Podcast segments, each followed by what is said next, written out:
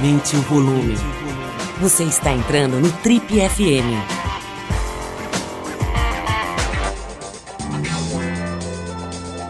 Oi, eu sou o Paulo Lima e essa é a versão podcast do Trip FM.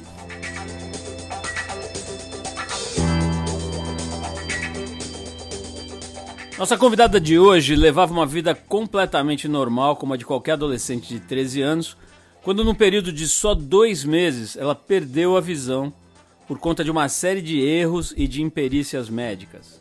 Bom, dá para imaginar o grau de gravidade dessa situação, né? Ela precisou se adaptar muito rapidamente a uma realidade completamente diferente da que ela vivia. E acabou descobrindo da pior maneira que o mundo e talvez principalmente o Brasil são absolutamente despreparados para tratar, para lidar com a população PCD. Depois de muitos processos complexos de aceitação, de entendimento, de tristeza, de lidar com esse fato tão pesado, né, de perder a visão, esse processo passou inclusive por visitas a curandeiros espirituais e, enfim, várias tentativas de buscar um milagre. Com o tempo ela acabou aceitando a condição, né, de cegueira e superando isso, ou melhor, não é, acho que a palavra não é nem superar, né? E lidando de uma forma bastante inteligente, madura com essa questão, por mais que ela só tenha hoje 21 anos. Bom, ela passou no vestibular de letras da PUC do Rio de Janeiro, está cursando o segundo ano lá e lançou uma editora de audiolivros na tentativa de suprir mais uma das necessidades que o universo PCD tem, que é de material de qualidade na cultura, na educação e no lazer também. Embarcaram com ela já figuras muito importantes do cenário da cultura e da arte, por exemplo, a Daniela Thomas, que é sócia dessa empreitada, e os atores Guilherme Weber e Isabel Teixeira. Isabel Teixeira, aquela atriz genial que fez o papel da Bruaca na novela Pantanal é, ambos atores, né, o Guilherme Weber e Isabel Teixeira, estão narrando audiolivros da, dessa nova produtora lançada pela nossa convidada de hoje, que é a Maria Carvalhosa. A Maria, além de tudo, é filha de um grande artista plástico, Carlito Carvalhosa, infelizmente faleceu há cerca de dois anos, um artista muito respeitado no mundo das artes plásticas, com a diretora de arte, cenógrafa e artista também, a Mari Stockler. Hoje com a gente aqui, Maria Carvalhosa.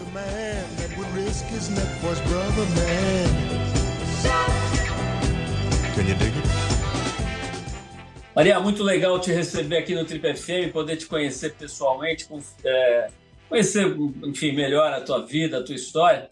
Mas como eu estava te falando antes da gente começar a gravar, é como se eu já te conhecesse, né? Porque eu conheço a sua mãe, conheci o seu pai, né? Mais como eu te falei, mais como fã do que como amigo, né? Ele já tinha um trabalho quando a gente, a gente é exatamente da mesma idade, né? A gente nasceu no mesmo ano. E como eu te disse aí, quando a gente era novo, ainda o trabalho dele já se destacava, já era muito respeitado, né? Então eu ficava indo nas exposições, estava olhando e ficava admirado. Um cara muito charmoso, muito bonitão, né? E, e aí eu ficava lá olhando assim tal e meio admirando, né? E trabalho muito sério, né? Muito profundo, muito muito consistente, acho que é uma boa palavra, né? Mas então eu já tenho uma, uma, assim, uma, impressão de, de, como se eu te conhecesse, né? Mas para preparar essa entrevista também fui ler um pouquinho seus textos, aquele texto da Piauí que foi bastante repercutiu bastante, a entrevista que você deu para o Pedro Bial e algumas outras coisas, né? O seu encontro com o café. Vamos começar falando disso, Maria. Mas na verdade eu queria que você situasse as pessoas, né? Para situar as pessoas, Vamos contar um pouquinho é, é, como é que foi, né? Você muito nova, acho que você tinha mais ou menos uns 13 anos, né? Você começou a perceber que tinha alguma coisa errada né, com a tua saúde. Me conta um pouquinho o que, que aconteceu quando você estava na adolescência. Oi, bom, super obrigada. É... Muito obrigada por receber a gente aqui. É, respondendo a sua pergunta, é, então, eu tinha, quando eu tinha 13 anos, eu comecei a foi muito rápido, na verdade. Eu fiquei cega em dois meses, assim. Então, em setembro, dia 23 de setembro de 2015, eu fui no médico pela primeira vez, porque eu estava sacando que eu estava já algumas semanas com dificuldade de enxergar e de ler. É, e daí, no dia seguinte, eu já fiz uma cirurgia. Eu entrei num enfim, tratamento médico que depois se revelou um tratamento errado. É, e durante esse processo, eu fiquei cega muito por conta, enfim, é, dessa conduta errada. Então foi isso, com 13 anos, em dois meses eu tive uma reviravolta é, tremenda na minha vida e eu fiquei, passei a ser uma pessoa deficiente. Ô, ô Mariana, você, você fala com uma, uma naturalidade, assim, né? Eu, uma vez eu, eu me lembro de ter conversado com um terapeuta, um psicólogo e psicanalista, e eu estava conversando com ele porque ele tinha acabado de atender uma pessoa que estava com que era HIV positiva, né? que na época era uma morte, né? Hoje, infelizmente, isso mudou muito e uhum. pessoas convivem com esse vírus sem, enfim, é, com uma, uma, certa qualidade, etc. Mas eu estava conversando com ele falando assim, poxa, doutor, é, eu até fico meio com vergonha de falar, de vir aqui, fazer uma sessão e tal, porque, pô, eu vejo uma pessoa que está aí com esse, com esse grau de problema, né? Saindo daqui, eu acho até que eu nem devia tomar seu tempo. E ele falou assim: olha, cara, isso é besteira que você está falando, porque o sofrimento humano a gente não mede nem compara. Sabe, uma pessoa pode ter um, sei lá, uma crise no namoro e sofrer mais do que a outra que perdeu uma, um ente querido. Né? Não é assim, uma tabelinha, sabe, que você mede e tal. Dito isso, o quanto o quanto isso, enfim, machucou, chacoalhou, derrubou você na época, assim, ainda tão jovem, né? ainda formando a, a personalidade, tudo. Quer dizer, é, é, que, que grau, como, é que, como é que você lidou com isso naquela hora? Não, acho que eu senti muito isso que você falou também. Acho que foi nesse período que eu passei por algo tão fora, sei lá, do normal, que é você ficar no hospital e fazer um monte de cirurgia e ficar meio separado do mundo. Eu nunca, eu nunca percebi tanto, eu nunca fui tão sabe, nunca foi tão fácil para mim poder escutar o que estava acontecendo com as outras pessoas, sabe, de questões menores, assim, tipo, término de namoro, problema com a mãe, problema com a família, foi, é, eu não sei, acho que foi, esse foi o período que eu, que eu senti mais que minha vida tinha a ver com todos os outros, sabe, mas foi doido porque ao mesmo tempo que eu achava, sei lá, que eu conseguia me comparar e comparar o que estava acontecendo comigo com a, a dor de outras pessoas, foi um, eu passei a ser meio um extraterrestre, assim. Então, então foi só unilateral, porque de fato as pessoas passaram a achar que, sei lá, que não sei, as pessoas não têm muito instrumento e ferramenta para lidar com uma pessoa deficiente. E, e ficam muito perturbadas, assim, é muito é muito difícil você sentir uma pessoa perturbadora e uma pessoa é, que incomoda. Principalmente quando você sabe que não, não tem sentido nenhum, sabe? Tipo, é, não sei, foi, foi, eu fiquei tão mexida e tão, me chacoalhou tanto porque as coisas não faziam muito sentido, assim, o jeito que as pessoas tratam uma pessoa com deficiência não faz sentido nenhum, e daí você não tem mais, mais você não tem nenhum parâmetro de razoabilidade, assim, para lidar é, com, com, não sei, com, com você e com os outros. Então, então me chacoalhou muito, acho que eu tive que fazer muita terapia. E ainda tenho que fazer muita terapia. Mas, Maria, é... desculpa se eu estou insistindo um pouco nisso, mas acho que é muito rico e tal para quem está nos ouvindo, né? Você se sentiu deprimida, assim? Você foi para um fundo do poço de tristeza, porque eu, sabe? Aquelas coisas que são meio normais quando a gente é submetido a uma grande mudança radical que a gente inesperada e que nesse caso triste, né? Porque pô, perder a visão aos 13 anos. Você, você ficou deprimida, triste, sentindo assim, é, sei lá, um grau de infelicidade enorme ou não?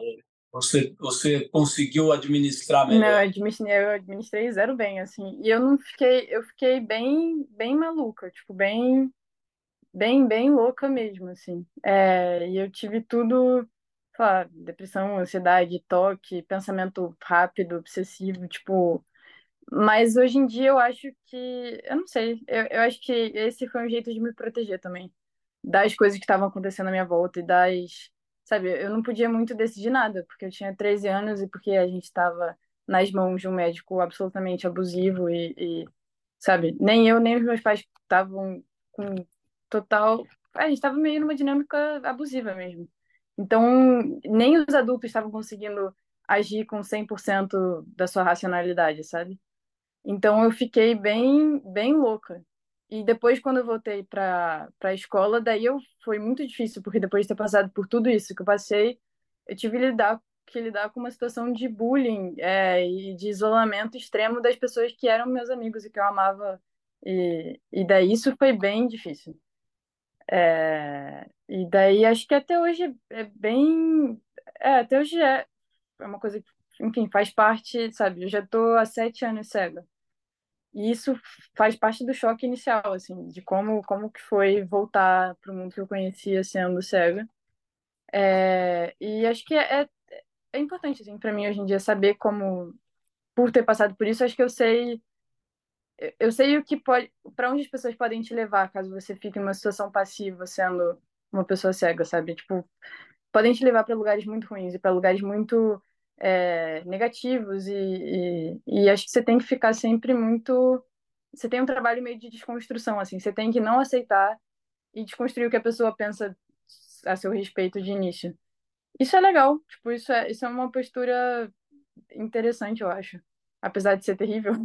Acho que tem ah acho que é, é, é bom você saber também que você perturba é, em algum lugar e que você, você enfim vai ter que de alguma maneira mostrar para a pessoa que você não é o que ela acha que você é só por ser deficiente. Ô, Maria, muitos anos atrás eu, tive o privilégio de entrevistar um cara, o filho do Roberto Carlos, Roberto Carlos II, eles chamavam de Segundinho, né?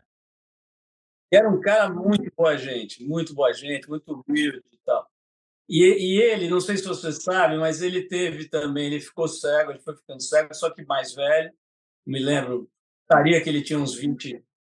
Eu chutaria que ele tinha uns 25 ou 30 anos. Mas ele contou para mim, eu nunca vou esquecer, que ele estava, acho que no litoral, aqui em Maresia, sei lá, alguma praia dessa. E dirigindo o carro, de repente ele, ele teve a sensação de que desceu um toldo, sabe? Como se fosse descendo um toldo na, no quadro que ele enxergava. E isso, com o tempo, esse toldo foi descendo e, e ficou cego total. Mas, assim, era uma questão, acho que de descolamento de retina, uma questão orgânica, digamos, né? No seu caso, e aí, enfim, ele tocou a vida dele, então, infelizmente, nos deixou aí um tempo atrás, mas é, no seu caso, foi um erro médico, né? Então, assim, eu fico imaginando né, a combinação de fatores e a coisa da raiva, né, que é humana. Né? Eu, sei lá, o que, que eu sentiria nessa situação. Né? É uma mistura de, de raiva com uma, uma necessidade de se conformar e de lidar com isso e tudo.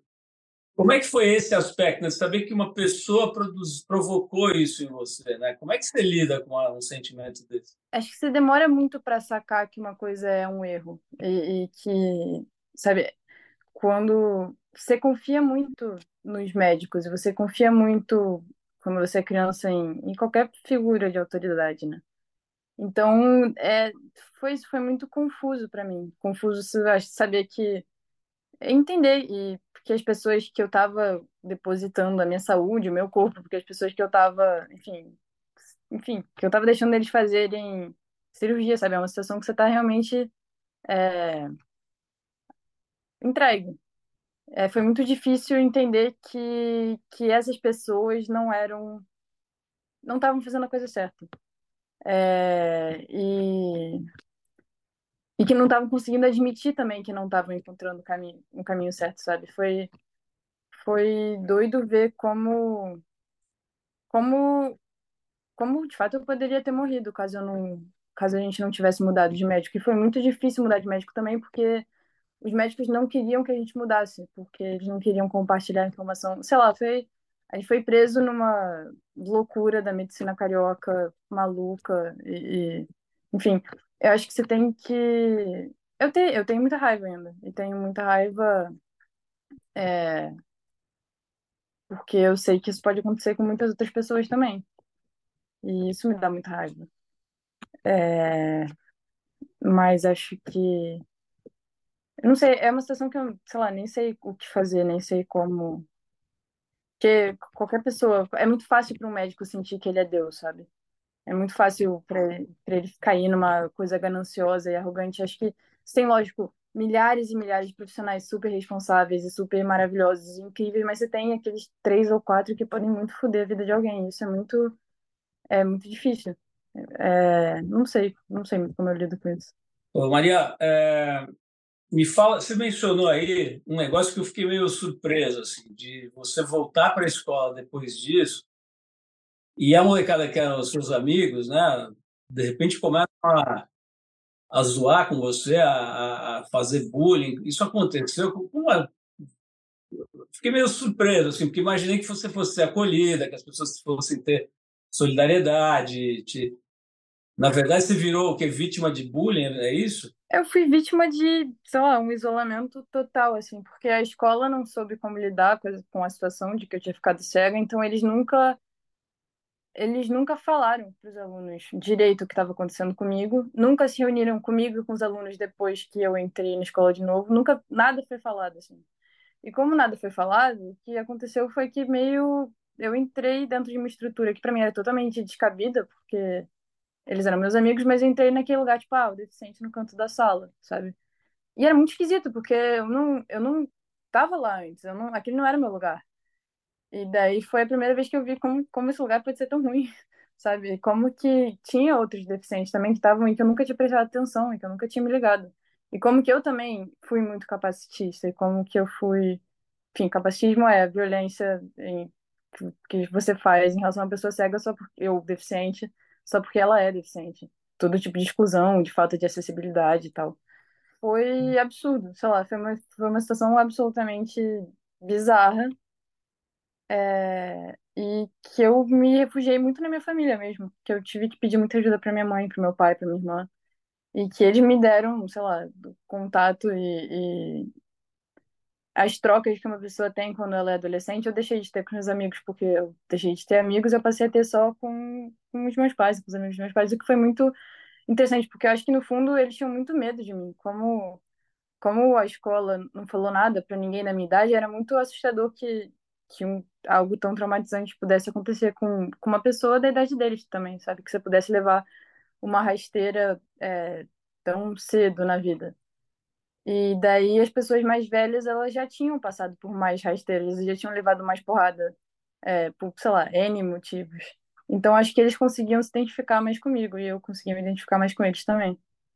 Então foi, foi muito bom também, porque eu passei a ter amigos de grupos diferentes e de idades diferentes. E... Pelo que você está falando, pelo que você está falando, a escola estava completamente despreparada para lidar com isso, né? Eu antes de, de vir para cá para conversar com você, eu, eu falei com um amigão meu que é o Rodrigo Mendes, não sei se você conhece, ele tem um instituto, chama Instituto Rodrigo Mendes, ele, ele tem 50 e poucos anos, ele está dedicado há mais ou menos uns 30 anos, ele é tetraplégico, né? Ele se tornou tetraplégico por conta de um, um assalto e tal, quando ele tinha 19. E, e, ele dedicou a vida inteira, praticamente, dele ao instituto cujo objetivo é capacitar escolas e educadores a lidar com pessoas com deficiência, né? É, e tem um trabalho muito legal. Mas, assim, aquelas coisas, né? o trabalho deles impactou muitas escolas, muita gente, mas, sei lá, o alcance é limitado, né? E eu vejo que você, apesar de ser muito nova, tem trabalhado bastante, né? Depois a gente vai falar um pouquinho sobre o teu trabalho com os audiolivros, a empresa que você faz parte, tudo.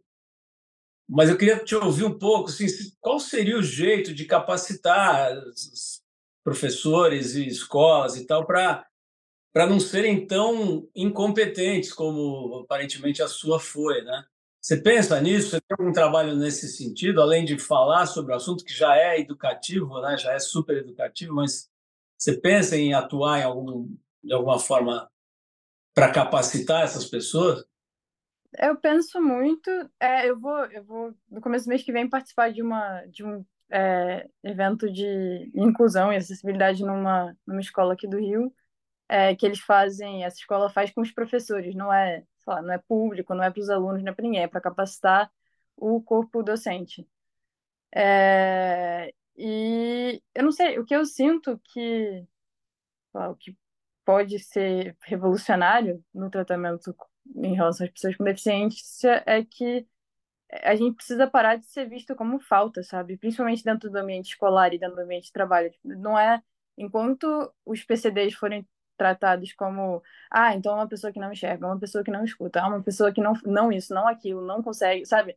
Isso sempre vai estar errado. Tipo, a gente precisa ser deficiente, é muito foda. Tipo, é, você tem uma experiência muito, eu acho, eu acho incrível ser cega, eu acho que é uma experiência muito única.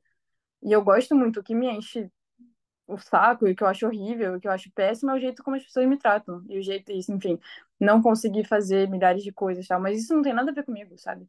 Eu acho que você precisa ter, primeiro de tudo, enfim, fornecer material para os alunos deficientes é, se conhecerem e, e, e, se empoderarem. Enfim, por mais que essa seja uma palavra meio batida, eu acho que a deficiência precisa deixar de ser um, um não um tema e a inclusão precisa deixar de ser só um jeito de ah, tentar a gente ficar igual, fazer, sabe? Tentar me fazer ficar igual aos outros alunos, sabe? Eu não sou igual aos outros alunos, eu sou diferente. E isso é muito muito incrível e eu quero que essa diferença seja tema também, sabe? É... Então acho que precisa ter uma mudança, sei lá, simpática, uma mudança na ordem, é... na ordem mesmo que, que a deficiência é colocada. Maria, você falou uma coisa muito interessante, assim, de, de que ficar cego também é uma experiência legal, interessante, né? Que tem a sua graça. Né? Eu queria entender isso, que você falasse mais sobre isso. Inclusive perguntar uma coisa que, sei lá, eu tenho curiosidade, já li a respeito, que assim, é, pelo que eu, enfim, me lembro de ter lido, quando você perde um sentido, os outros se aguçam, né? Quer dizer, você é, apura a audição, você sente os cheiros mais. É, é, isso rolou com você, assim? É, você sentiu uma sensibilidade aflorada em outros sentidos? Sim, isso, isso desorganiza muito, por um lado, porque você fica. Enfim, você passa a escutar mais, você passa a sentir mais, e sentir mais cheiro. Então, isso dá, enfim, dá uma, sei lá, um certo. uma certa bagunçada. Mas daí, quando você consegue consegue, enfim, entender o lugar de cada coisa e tal. É, ah, é muito bom. Eu escuto, eu uso leitor de tela, que é uma ferramenta assistiva no celular e no computador, e daí eu consigo escutar super rápido, eu consigo escutar, eu consigo ler ainda mais rápido do que eu lia, para mim é muito bom, porque eu quero ler muita coisa. É, e não sei, acho que tem e mesmo a visão, assim, eu, eu não eu tenho baixa visão, uma baixa visão muito baixa, que é o que chamam de B2. E além disso, eu tenho uma síndrome de Charles-Bonnet, que é uma síndrome é, que vem com, com a perda da visão, que é meio análoga à síndrome do membro fantasma, é, para pessoas amputadas e tal.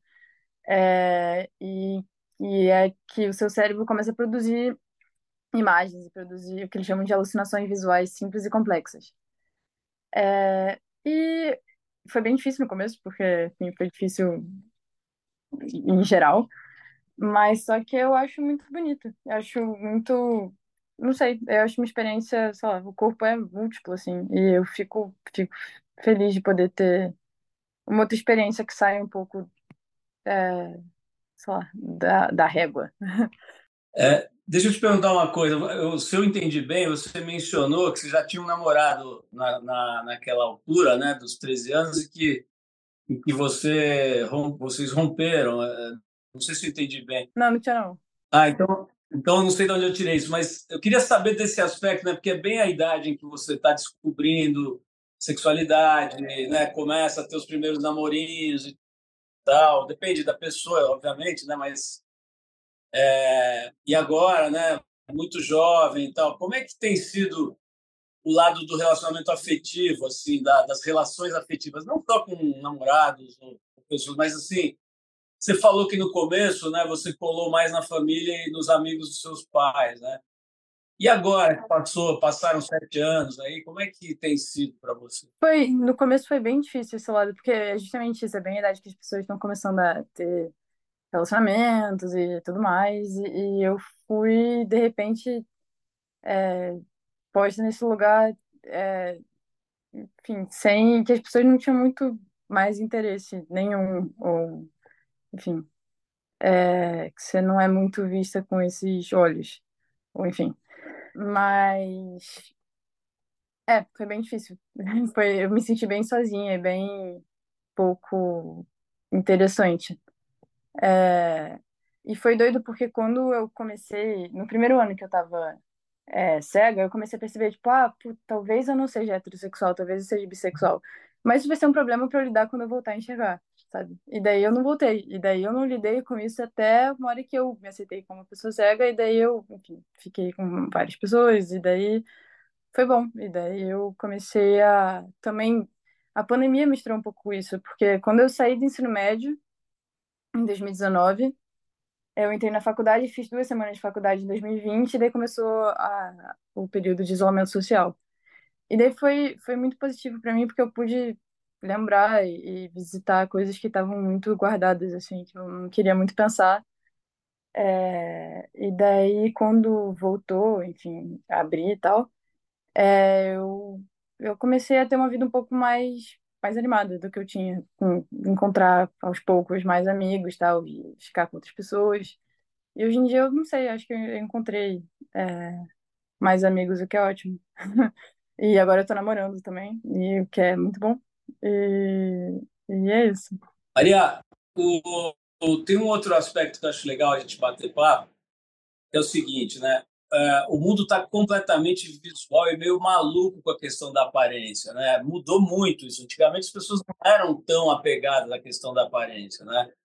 Claro que sempre existiu a vaidade humana e tal, não sei o quê, mas as pessoas que eram consideradas mais bonitas, menos bonitas, mas hoje tem uma loucura, assim, uma doença, né? Uma coisa patológica mesmo, todo mundo buscando harmonizações e, e padrões e as, as mulheres, os homens, né? E, e tentando buscar uma um referencial meio doente, meio louco, assim, do que seria uma perfeição, né? E tal. É, isso está se agravando loucamente, né? O volume, a quantidade de procedimentos técnicos. E isso é muito comum, é, enfim, no Brasil de forma especial, também nos outros países. É, como é que ficou você com a sua própria aparência? O que, que, você, o que, que mudou nesse sentido? Você continua pensando nisso? Isso era importante para você, deixou de ser? Como é que você se vê nesse sentido, assim, né? Da, da sua aparência percebida pelos outros e por você mesmo? É, isso é muito importante para mim ainda. Não, não óbvio que nesse lugar é, lá, de perfeição, ou, ou, porque nem, nem tem como, como, enfim, alcançar uma perfeição, porque eu não, eu não sei como é que é a minha cara. É, então, sabe, não tem, não tem muito detalhe, mas como você constrói a sua, a sua aparência é uma coisa que eu, eu sempre me importei muito, e me importei muito porque eu sabia que, enfim, eu podia não estar me vendo, mas outras pessoas iriam estar. É, e foi. Mas foi. Eu. Eu não sei, lógico, eu não, eu não consigo usar Instagram, por exemplo, que é uma, é uma ferramenta muito, muito visual, então é, eu acho que isso é meio bom, porque você de fato tem várias patologias provenientes de, enfim, dessa cultura meio de selfie, não sei o quê.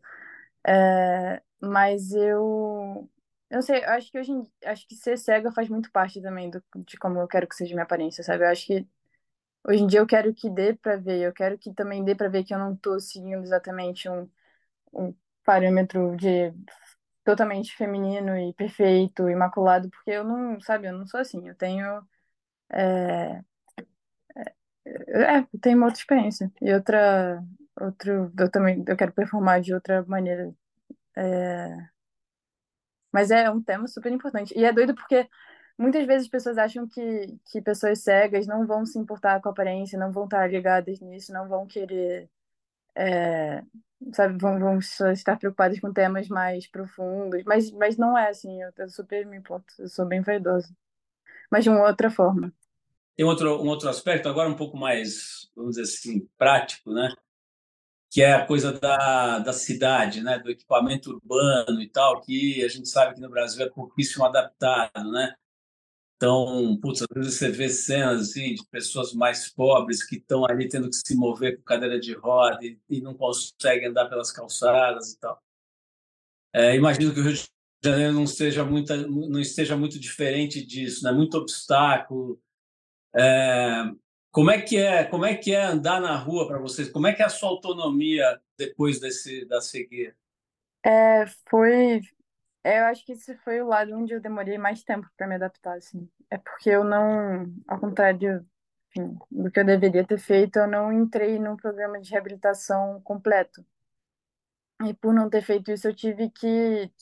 Eu demorei muito para para achar todas as ferramentas que eu precisava. Hoje em dia eu me sinto muito bem adaptada, assim, eu, eu consigo meio fazer é, tudo, e o que eu não consigo eu peço ajuda, tá tudo bem. Mas só que eu demorei três anos para aprender a andar de bengala.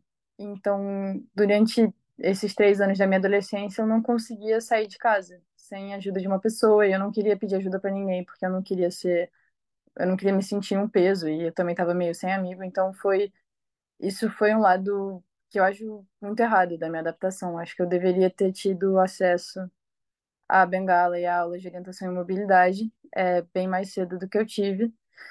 Enfim, e isso é muito importante porque eu hoje em dia tenho cão guia, é, eu sou usuária é, de cão guia, eu sou, tô junto com o Café, que é, enfim, um labrador preto de um ano e dez meses, maravilhoso, incrível e, sei lá, a coisa mais feliz da minha vida e mais maravilhosa. É, e você só pode pegar o cão guia e você só pode entrar numa escola de treinamento quando você é muito bom da bengala. E eu não queria usar bengala de jeito nenhum, porque a bengala pra mim era muito marcada como uma coisa de pessoas cegas, e é uma coisa que iriam me ver na rua, iriam saber que eu era cega, e eu não queria, enfim, eu não queria ser cega no fundo. É, e daí eu acho que tive que passar por esse processo de aceitação.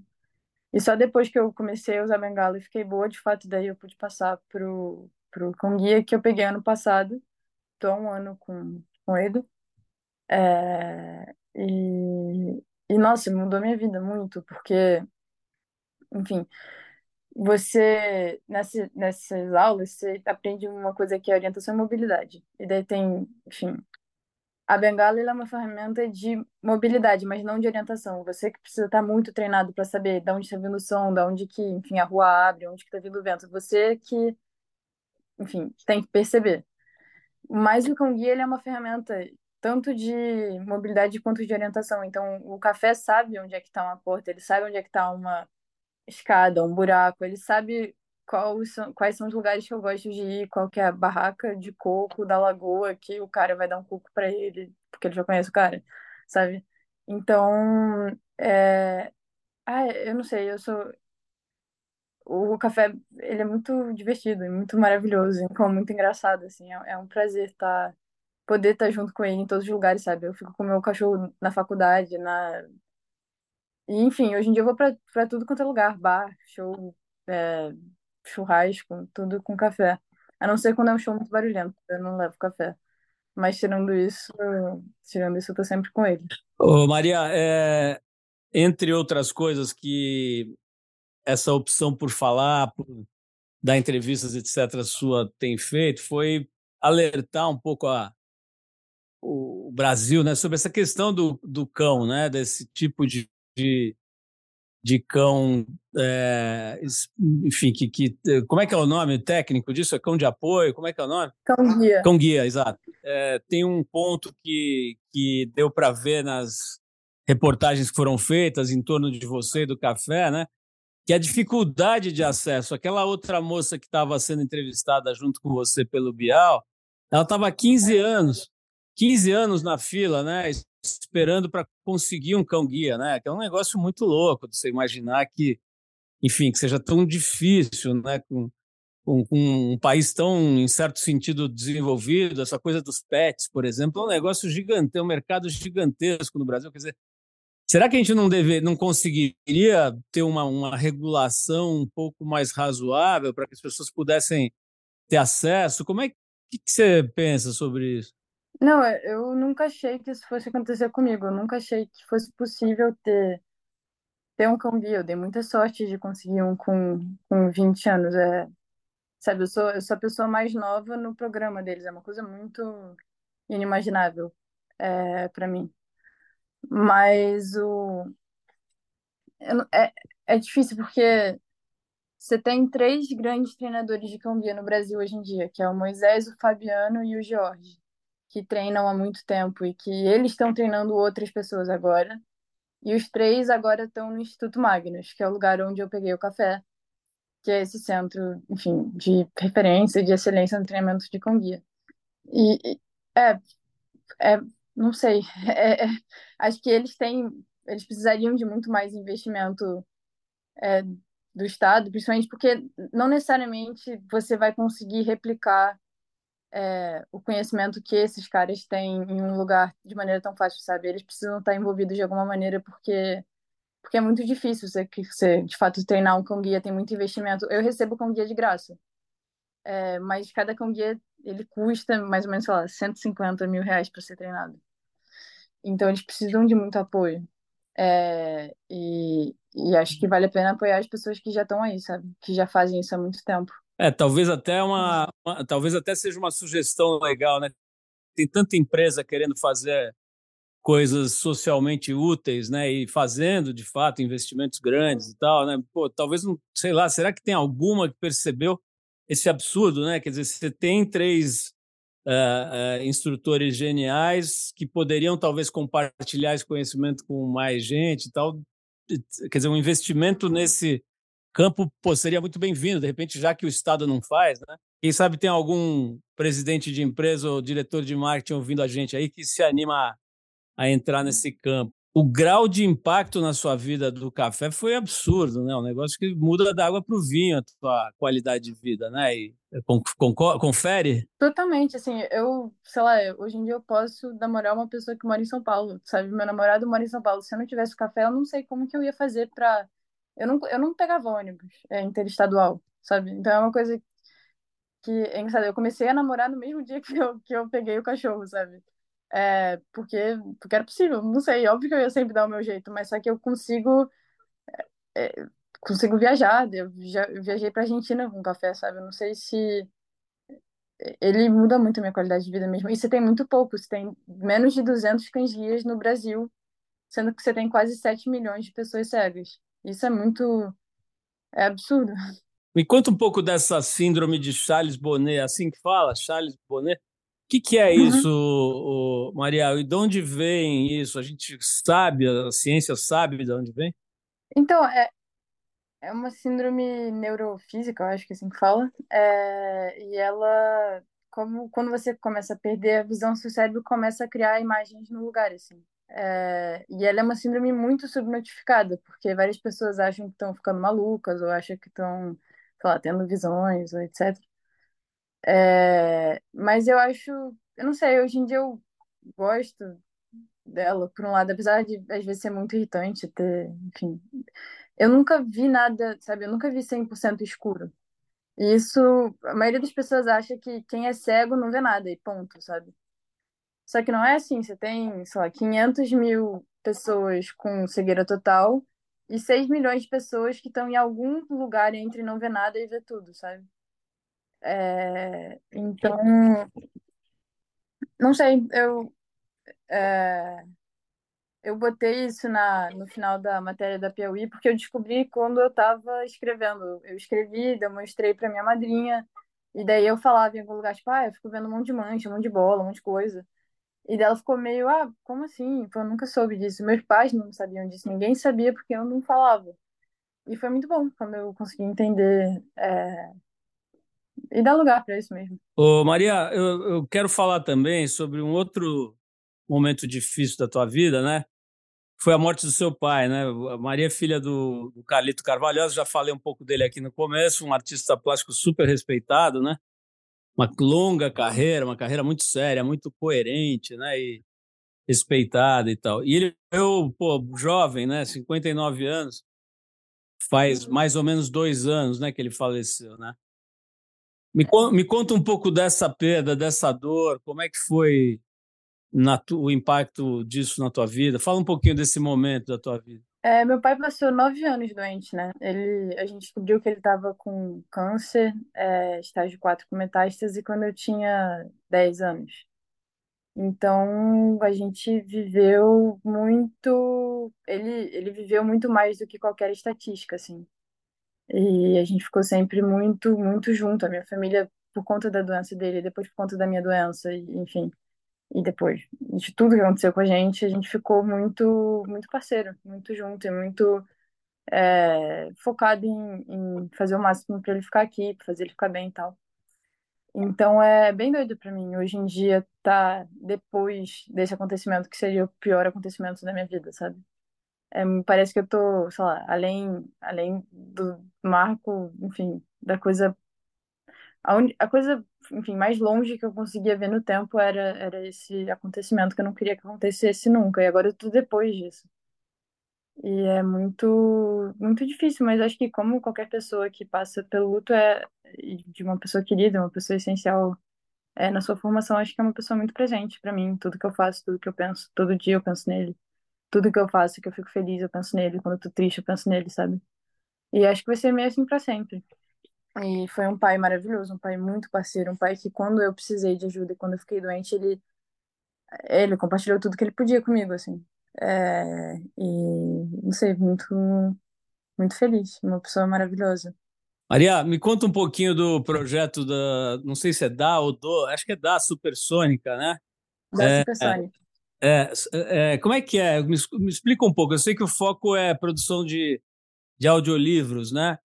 Me conta um pouquinho desse projeto. Você está envolvido com uma figura que eu já entrevistei aqui, que eu acho genial, que é a Daniela Thomas, né? Me lembro, faz um tempão entrevistei ela aqui, foi muito legal. Aliás, entrevistei ela junto com o Walter Salles, sei lá, uns 15, 20 anos atrás. Mas me conta aí, como é que é esse projeto? O que, que vocês estão fazendo? Então, a Supersônica, ela se formou comigo, com a Daniela Thomas, com a Beatriz Bracher e com a Mariana Beltrão.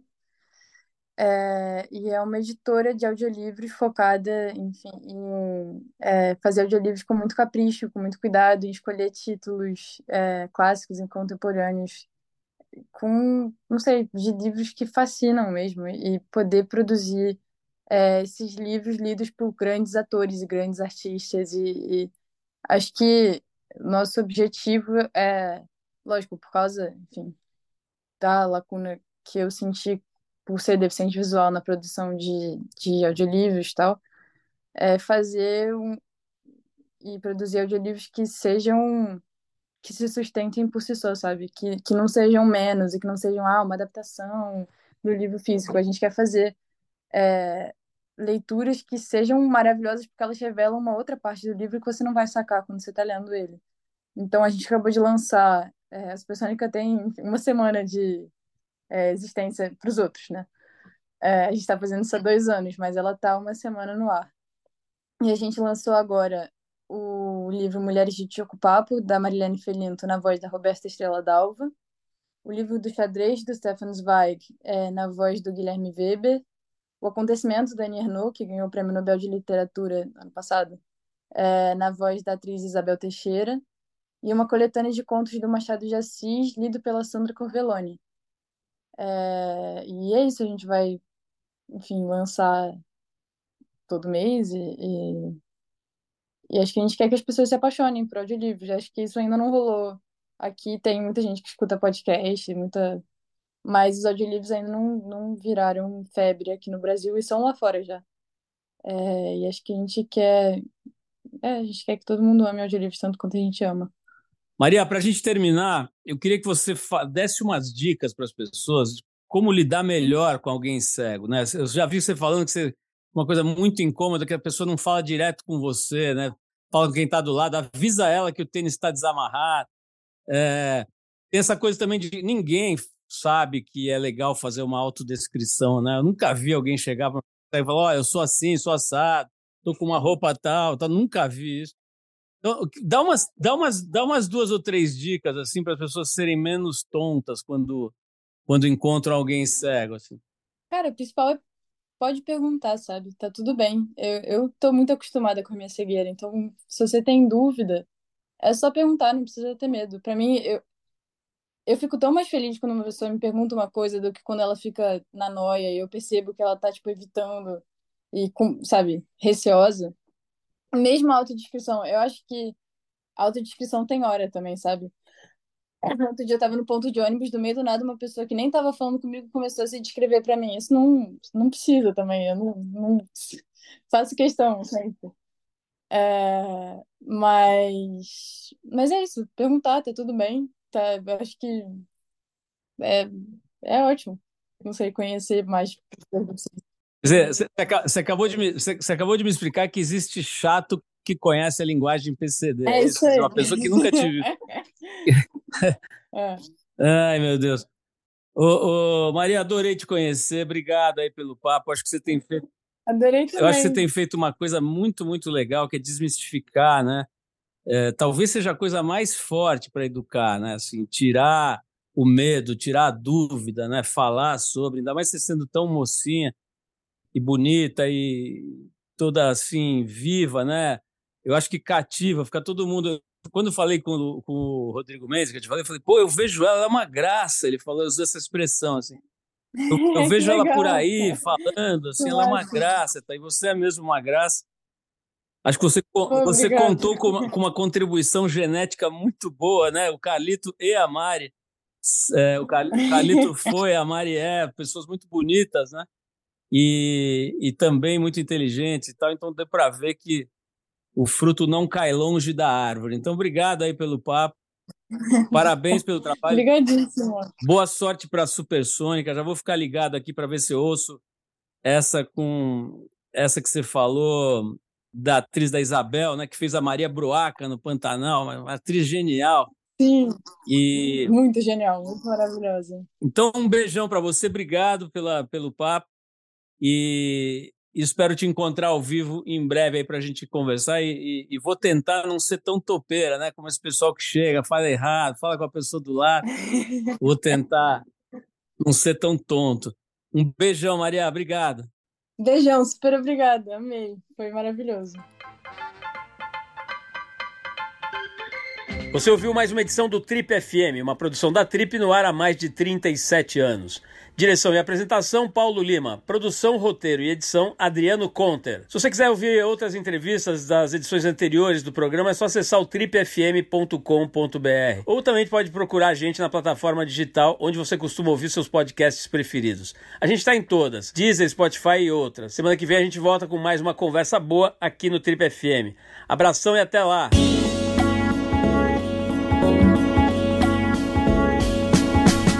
Você ouviu Trip FM.